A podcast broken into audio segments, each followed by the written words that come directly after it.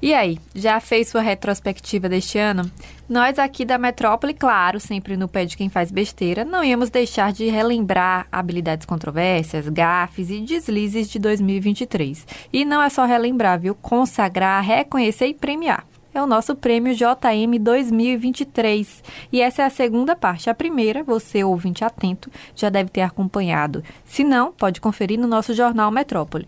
Sem muita conversinha, vamos para nossa quinta categoria, calado vence. Você já ouviu essa expressão?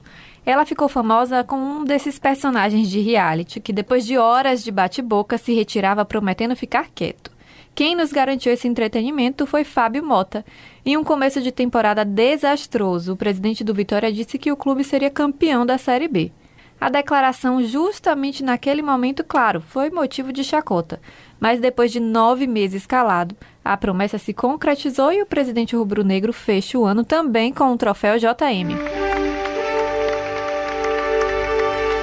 Categoria Desbravador. Consagra aquele que por pouco não tem o poder de estar em mais de um lugar ao mesmo tempo.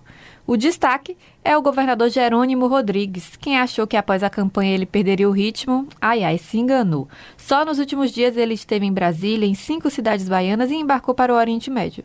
O prêmio é dele, vou adiantar logo aqui que eu já cansei por ele e tem gente querendo aparecer.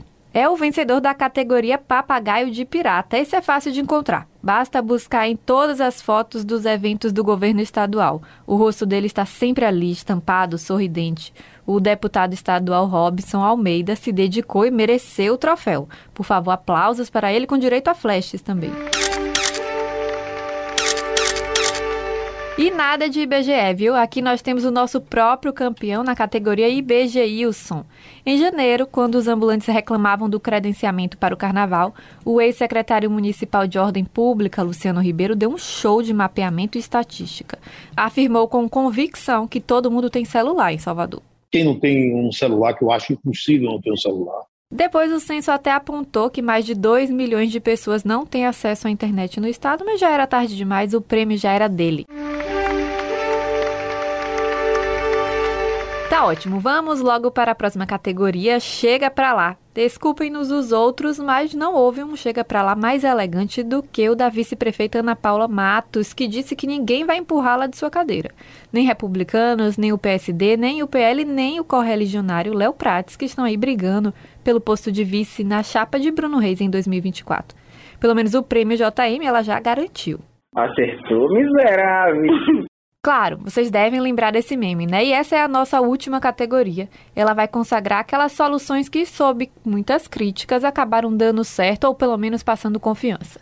O projeto do subsídio às empresas de ônibus em Salvador foi o melhor representante aprovada com unanimidade na Câmara dos Vereadores. Ela não só adiou o problema para depois das eleições de 2024, mas também transformou o principal problema enfrentado pela gestão do prefeito Bruno Reis em uma prova de força política. Acertou, hein? O prêmio é dele.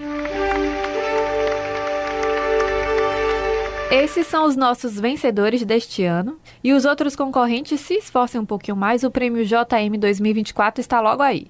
Essa é uma matéria original do jornal Metrópole e você pode conferir na íntegra na nossa edição mais recente. Mariana Bamberg para a Rádio Metrópole.